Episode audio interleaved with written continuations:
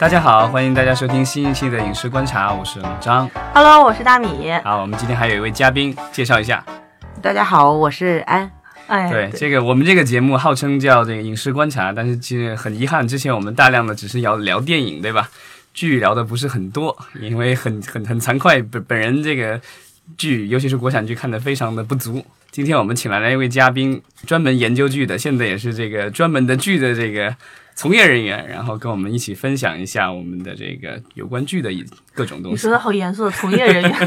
你没有说我们来了一个美女小伙伴吗？啊好吧，来坐场，然后美女小伙伴的从业人员，啊，好的，好的，好的，对，反正就是第一季度过去了嘛，然后我们觉得，嗯，电影也聊过啦，然后剧的市场也是风风火火的，今年也可以聊一聊第一季度的国产剧的一些回顾，对，然后所以就把安小姐、少女安同学叫了过来，跟我们一起分享一下。然后咱们就是台剧、网剧都聊，对吧？网综就留着下一次找另外的机会再聊了。咱们今天只聊剧，我们第一季度先看一下数据吧，老张，对，对，数据你会念吧？啊？数据我会念。这个感谢各位就是在呃研究阵线上面辛勤耕耘的各位呃同僚们，对吧？他们提供了我们最新的数据，我们这根据这个目前的统计。二零一八年的第一季度有新增的网剧有七十一部啊，比第零一七年的第四季度上涨比较明显。然后，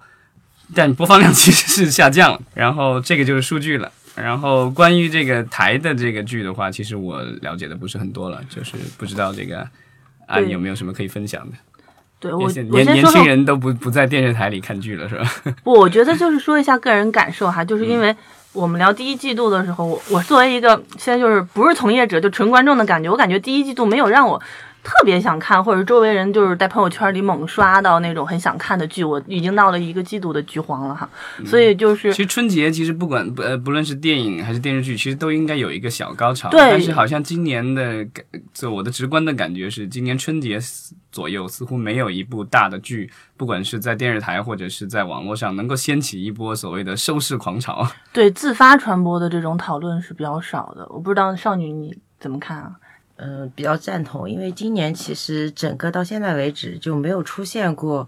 呃，所谓的爆款。因为去年这个时候同期已经出现了那个《人民的名义》，然后像刚刚老张说到的春节档，因为去年三十三世是跨了一个那个从一月份开始跨了春节的，就是相当于春节是有这种国民性的这种爆款的。那今年其实，呃，相对来说，我个人的话有完整的，就是。就不快进的去追完的是两部，一部是那个《和平饭店》，陈数、雷佳音、李光洁那个主演的，李俊导演的，然后还有一个就是那个《莫斯科行动》，夏雨、嗯姚千羽主演的，张瑞导演的，这两部都是卫视剧。那这两个其实都不是呃那种大流量的，一个呃莫斯科是流量是十十亿不到一点，而且它是全网的。然后那个呃和平饭店的影响力比莫斯科要大一些，但是它的流量也差不多就是三十多亿、四十亿都不到。那其实这个流量的话，随便一部卫视剧就联播的那种，像《一路繁花相送》这种，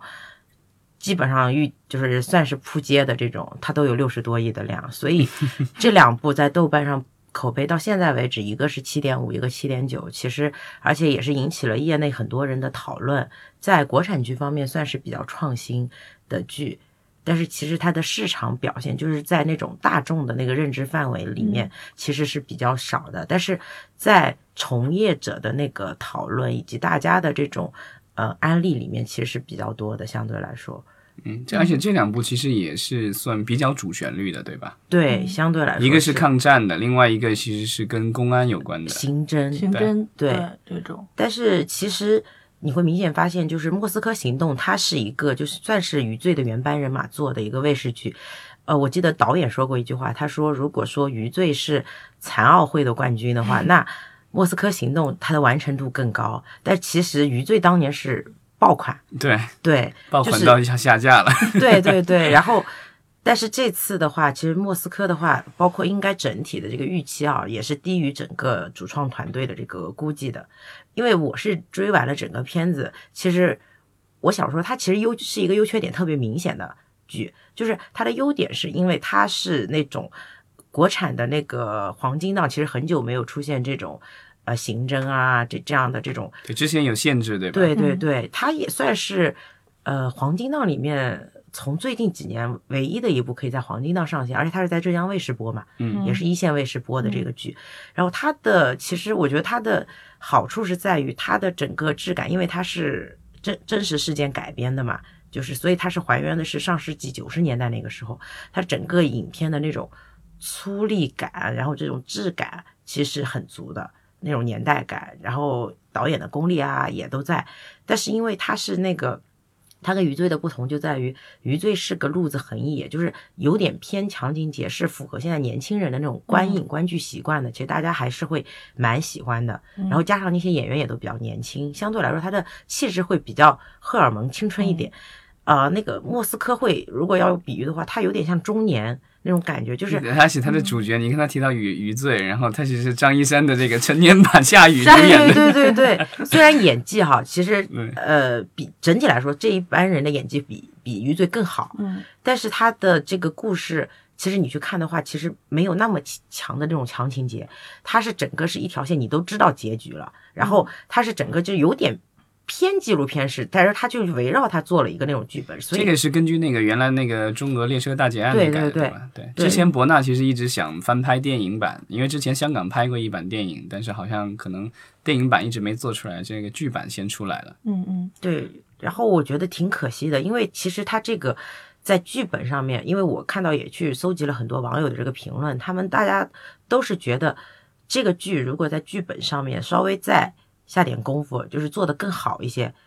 他这个剧是应该能上至少八分的那种剧，也是嗯可惜了。但是这两部剧都已经上在豆瓣上七点多的已经，算是国产已经是剧很好我们第一季度对季度的翘楚了。翘楚了，好像第一季度前十名都没有过七，对吧？对，我们看一下其他的，简直就是惨不忍睹哈！就是最火的《南方有乔木》五点二，然后《烈火如歌》五点五，是吧？然就及格后线下面。对，去年我有一部特别期待的那个陈思诚导演，就是刷了电影级别。我当时看预告片，我以为是电影呢，然后后来说是那个电视剧《远大前程》，但最近上线五点九，听说还有可能面临被撤档的危险，就太差了，收视哈。对啊，那投资很大，三点五亿对因为。基本上好像撬动了很多娱乐圈的明星来演嘛，。一群老戏骨，然后专门就是为了衬这个陈思诚夫妇。对，然后稍微好一点的是因是那个《三国机密》，是现在是六点五，因为我觉得马亲王的小说底子还是在的，他再差也不会差到那么多哈。原创剧本里边的，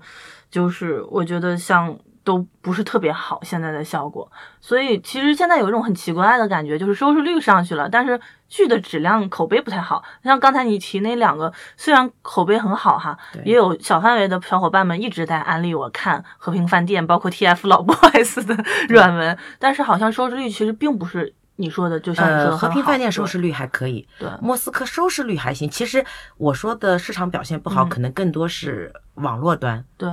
因为网络端的话，现在呃因为收视但是它是在春节那个年那个段儿上的，那个时候大家都会在家里看电视嘛。对，所以它还整体比不上现就是这个季度，它也排不进前五嘛，对吧？收视率。但现在你就是去任何一个人家里拜年，你都会发现，大人小孩要不是玩手机，要不在玩 iPad，有几个人是专门坐在电视机前看节目的。但是就是这么来看的话，但那个应该本来就是其实是看电视的可能性更高，起码我们家会把电视打开，就在那循环放的情况下，现在的剧，放到春节后我就更没有人我的印象是，现在的剧好像能够破一个点就已经算收视率很高了，嗯对吧？对，因为基本上的话，像今年的话比较少，呃呃，最高的过去十年是《回家的诱惑》对湖南台对吧？，对最高，然后它一直无法超越，几个点，就是呃，它之前是那个大长今。嗯，就是嗯呃，收视率是分一个叫全国网，一个是那个呃那个那个是占比对吧？对对对，它有两个是索福瑞是分，而且它会分三十四层、呃五十四层、四十八层，它不太一样统计。嗯然后有些是因为联播，你得把两个数据加上去。嗯那这两年比较高的就是《芈月传》，当时两个台加起来得有三点几。然后去年是一部《人民的名义》，它达到了三点几。嗯，就会比较高今年就高今年整体都挺低的，就是你几乎能达到零点九啊、零点八都算不错的了。嗯，就是因为是这样，它没有出现那种。一般你去看呃收视率的话，都市剧会比较难，就除了像这种《人民的名义》啊，单独这种题材的问题，就是都市剧的收视率普遍就是一点几都算好的了，就像比方说《一仆二主》啊，《当年大丈夫》啊这种，都是品质口碑都是特别好的，流量也特别好。嗯但是古装剧，因为中国人的这种收视的习惯，他的老少皆宜，一定是在收视率上面特别高。就是《三生三世》收视率还算比较一般的，就《芈月传》《花千骨》啊，然后那个呃《琅琊榜》的收视也是比较一般的，它都没到一零点几。其实呃，因为电视端跟那个网络端还是有一定差异的。嗯，所以其实这些大热的剧，其实也是靠网台联动推起来的。对对对，去年我我刚好大米他们有一个公号，我写过一篇文章，纯是网台两端都特别厉害的，只有《那年花开月正圆》《人民的名义》，嗯就是就是就比较少。真正要不就是它是两端是偏的，那就是在第一季度的那么多剧里面，包括网剧啊、台剧，你有觉得有有有哪一个你觉得可以算是一个小爆款吗？嗯，我觉得今年真没有。连小爆款都没有，就是说在小范围内有呃和平饭店应该算和平饭店算算小小爆款，而且它应该是算是它在这种但他并没有捧红某个演员，对吧？因为捧雷佳音、捧红雷雷佳佳音和陈数都已呃经比较有不是名了。它的意义不是在于捧不捧红，是他开就是对艺人层面是他的影响力是这样的，他开开辟了一个领域，就是大让大家呃我们这个圈子的从业者去意识到。中年的这种青衣的女演员是可以挑大梁的，以及为什么到包括前阵子不知道你没有追，就是网上出了一个淑女的品格，就是说曾黎、陈数、呃于飞鸿，还有那个袁泉四个，嗯。就是我看到群众群众 YY 的那种，嗯。然后已经有投资投投资公司、影视公司去买版权，就是，然后这个已经引起成为新闻了。啊，包括最近的《北京女子图鉴》也是这种，对，但是它它引起的在艺人层面，不是说嗯。把陈数带火，而是说让大家意识到，再也不是靠着赵丽颖、Angelababy、杨幂，我这些小花其实这些小花也都三十岁，但是大家对她的印象还是要演那种少女，演那种呃小的这种其实也有三十岁左右了。言情玛丽苏嘛，就对是少女言情玛丽系的苏少女系的，但是其实你是能去看成年人这种，因为大家以前对于这种中年呃女演员的定义就是只能演演妈妈，比方说海清啊，演小别离，演一个孩子的妈，为她焦虑高考，其实不是，她是能挑这种大女主剧，就是虽然迷雾后来烂尾了哈，这就是韩剧那个 迷迷雾的那种金南珠的那种感觉的，其实和平饭店在这个上面是做出了今年第一季度的一个表率的。所以它的作用其实类似于 HBO 那个 Big Little Lies，是吧？嗯，有点像，而且其实你可能不太关注，在小的圈子里，包括我看 B 站和一些就是腐女圈儿吧，就是 TF 老 boys 这个组合，就雷佳音、李光洁和郭京飞。郭京飞他们三个还是火的不要不要的，而且雷佳音出了好多表情包，虽然之前雷佳音在那个《戏精的诞生》或者是一些节目里边已经其实已经火了前半生火啊，的，对，但是这个进一步让他就巩固了他的他其实有点像那个迪丽热巴的那个火，就是呃克拉恋是让他火了，但是后来这些三生三世会让他往上再升一下。但是这个剧还有一个是李光洁火了，李光洁万年以前都能演那种，就是你又好久没见到他演那种男主了，这里面他演了个男二，但是他已经新拍了一个网剧爱奇艺的，他以挑挑挑担当演的是男一。嗯就是就说明对于艺人来说，而且我身边好几个朋友，包括我们可能就是一些项目，都挺想去找他做男一号的。对，嗯，这就是小爆款的，算是一个作用吧。嗯，就巩固了这某些这个已经成名演员的地位，以及将某些即将要这个小翻红，就是也有点像去年《白夜追凶》都潘粤明，只是没那么火嘛，对吧？就是小翻红了一下，也这这也是一潘粤种明不是小翻红吧？他对是这，个我是说李，我是说李光洁是小翻红了一下，所以也算一个小爆款啊。嗯，嗯，那你觉得第一季有没有哪些其实，比如说你看之前觉得有爆款项，但是最后没有出来的比项目让你觉得有点失望的剧。对，恋爱先生。嗯，他其实是 Q 一的流量担当，他比谈判官还高。呃，Q 一整个季度就是网网台一起破一百亿的只有他们两个。恋爱先生好像是临时提档的，是吧？呃，恋爱先生临时提档这个我不是特别就是这个信息确切。去年前半生是临时提的档，嗯因为因为因为他的宣传啊、团队啊什么，我我们是有接触过，我是知道。呃，恋爱先生，我是一直知道他应该是今年 Q 一会上，那可能是在他 Q 一具体哪一就是小范围的提档，不是那种你明明没在这个季度排，他临时提上来这种。提好几个月那种。对对对对对，因为《恋爱先生》是他整个的品质是，因为他是那个好先生系列的嘛。嗯好先生呢不算多好，但是他各方面都还不错，流量将近也都快两三百亿，而且当时收视率也特别好。口碑的话，应该我记得也有，反正五六分儿，就是一个基本基本的一个，而且他当时整个的话题度各方面也都还特别好。然后你看它的整个配置，靳东跟江疏影都是现在都市剧一线的那种配置，嗯。那而且它其实噱头啊都有了，但是其实你去看了那个剧，你就会发现，它就犯了现在大家 diss 的国产都市剧的所有的这个这个毛病，就是女主就是那种就就特别讨人厌的那种，一定是这么去设计的，就是就其实都而且就是那个叫人设不符合常理，然后就是为了强行的制造的矛盾冲突，就是呃你看下去之后。你就是属于那种越看越生气的那种剧，那你觉得这种像他们这些平台啊、电视台大剧，是不是他们觉得卖给电视台就放心了，所以才不太重视剧本或者是创作？也不是。其实我像《恋爱先生》是姚晓峰的剧嘛，姚晓峰原来的那几个剧都特别好。呃，他他原来老跟新力合作，那些特别好好的那些剧他都做了嘛。这个剧他还就是至少采访中我看他说他也是花了很多的呃心血心力在这里面，但是我觉得这个是国产都市剧情感剧不能避免的，嗯就不只是他这个剧了。其它实这个有多少集啊？你说是不是也是因为四十八还是快五，十、这个我觉得就是也有可能跟 注水，就是编剧实在想不出那么多故事，那就只能够强行来。对，而且它里面很多三观也是非常有问题的。这种女主去做小三儿啊，这种 就是这都能过审吗？但是现在我觉得好像这个这个审查的规定是说，这个小三儿最后不能够战胜原配，是是是是是，只要你要做到这一点就行。对，反正我看第一季度，总的来说还是古，就是现在就，像你刚才说的，嗯，虽然都不是特别满，不是都整体都不是特别好吧。然后现代剧尤其表现的不好，但古装剧依旧还是前台总播放量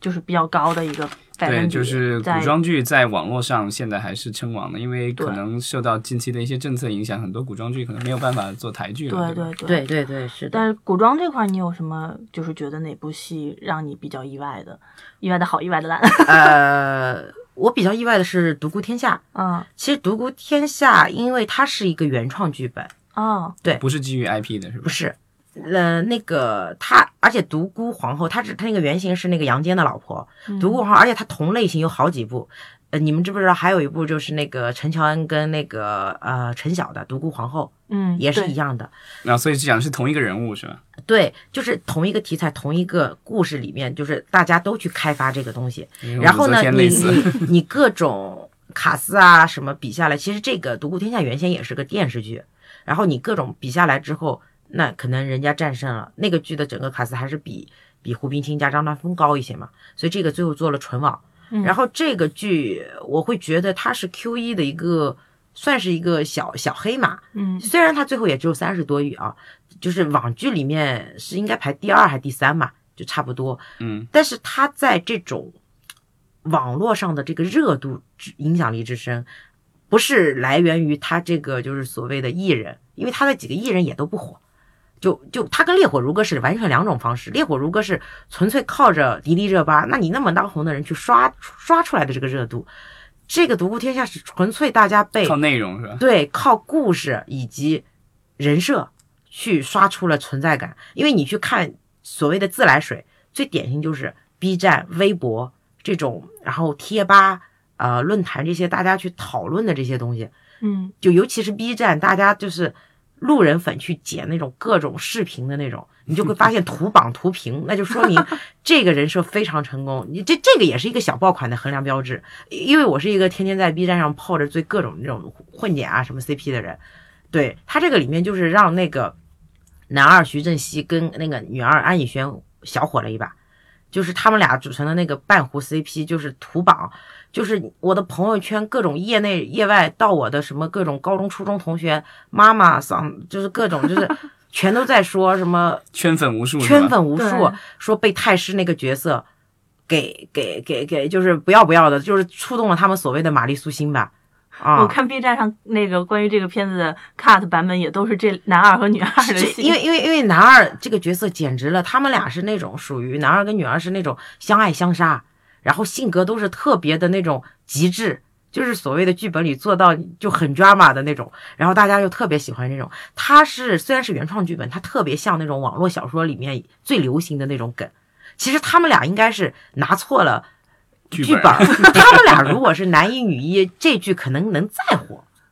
也许续集就可以了。啊。对，不过这个其实也是我们写，就是编剧这边创作想法，就是男与女一很容易被男二女二的光辉掩盖，因为主人公总是中规中矩的，反而反派或者是配角可以放飞了写，结果一不小这个其实是国。产剧现在没有办法就是做的一个事情，因为国产剧都是拍好了再播，嗯，然后但是像美剧什么的，它是一边拍一边播嘛，所以其实可以根据观众的反应，然后把某一些角色去放大，最后甚至把一个本来只是客串的人，最后变成了一个常驻，最后变成主角都有可能。对对对对，但国产剧现在目前为止来说，只能可能是看续集了。我觉得我们国家已经有些剧做过这方面的尝试，就是拍那个续集嘛，嗯就是已经做过尝试的。就是前两年那个《大丈夫》特别火，其实火了是里面的男二女二，俞飞鸿跟呃杨乐那一对儿，啊就是姐弟恋。但是最后因为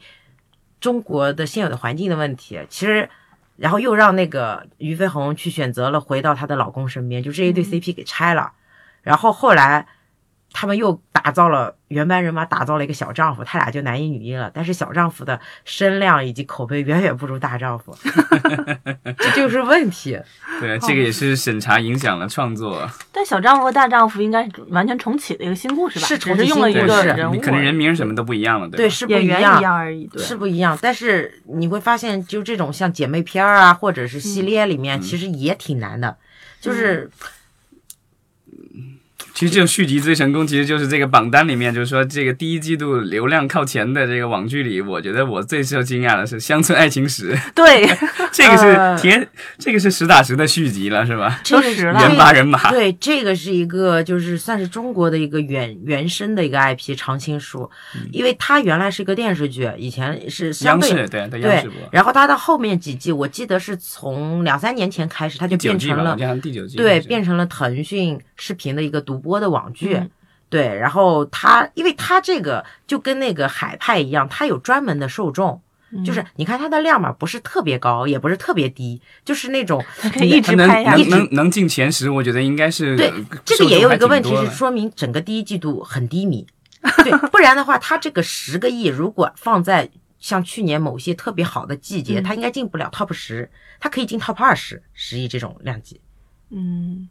所以整个就是也是反映出实在没啥片儿看了，所以他因为他这个吧，他不能说他是个，他确实是 IP 的那种生命力很强，但是呢，他的受众是很固定的，就是比方说像这种北方的这种喜呃搞笑的喜剧，其实很多南方人是 get 不到他的包袱和笑点。我其实是就是抱着这个试验的心态看了第一集，嗯，然后我就很惊讶的发现这里面讨论的很多话题，我感觉我似乎有一种回到了八十年代或者是更早的时候的感觉。我。昨天刚吃饭跟一个朋友聊哈，就是他说他最近在追《乡村爱情史》，然后我说啊，还这个剧你还在追？他说剧本写的特别烂，就是超超难看，但是我就还是会继续看下去，就是打发时间就是。有一种就是熟悉的曾经的怀旧的情节吧，我觉得。对，就打发时间的那种，也不用动脑子的感觉。我觉得观众有的时候需要这种剧，需要需要，对，因为可能比如说像和平饭店这种，其实我也给我的阿姨、我妈、我爸他们安利过哈，春节的时候想看。我发现好多其实年轻人特别喜欢看，但大人会觉得看起来有点累，甚至有点看不懂，你知道吗？呃，是因为我身边的长辈也反映过一个问题，就是说他必须要从第一集开始看，如果他中间介入，他根本看不懂为什么会变成这样，而且他的节奏非常快，嗯，就是跟一般的国产剧不一样，你可能洗个碗放在客厅儿，你能在那儿还能听得懂。那像很多的，尤其女性受众是不爱看这种东西的，就是年长一点的，像比方说四五十岁的大妈，其实她不太愿意看这种让让她很费脑子的这种东西。嗯，我说在电视上能播的那种，应该是不管从哪集进去就能看下去的那种感觉。就我妈就是一个典型，是不是说我每次问她看什么剧，嗯，《三生三世十里桃花》，去年寻找漂亮的李慧珍，我说这你都要看，她说嗯，因为也不用动什么脑子。但是他们就很奇怪，中年人他另一方面他还去看央视的那种特别主旋律的，什么国家命运啊，类似于这种剧；另一方面他就去看这种也不用动什么脑子的这种湖南卫视天天放的剧。好吧，那就是关于这个国产剧的第一季度，我们就聊到这儿。下一期我们会继续聊一聊。对，要做第二季度的一个展望嘛。好，谢谢大家。谢谢大家，谢谢。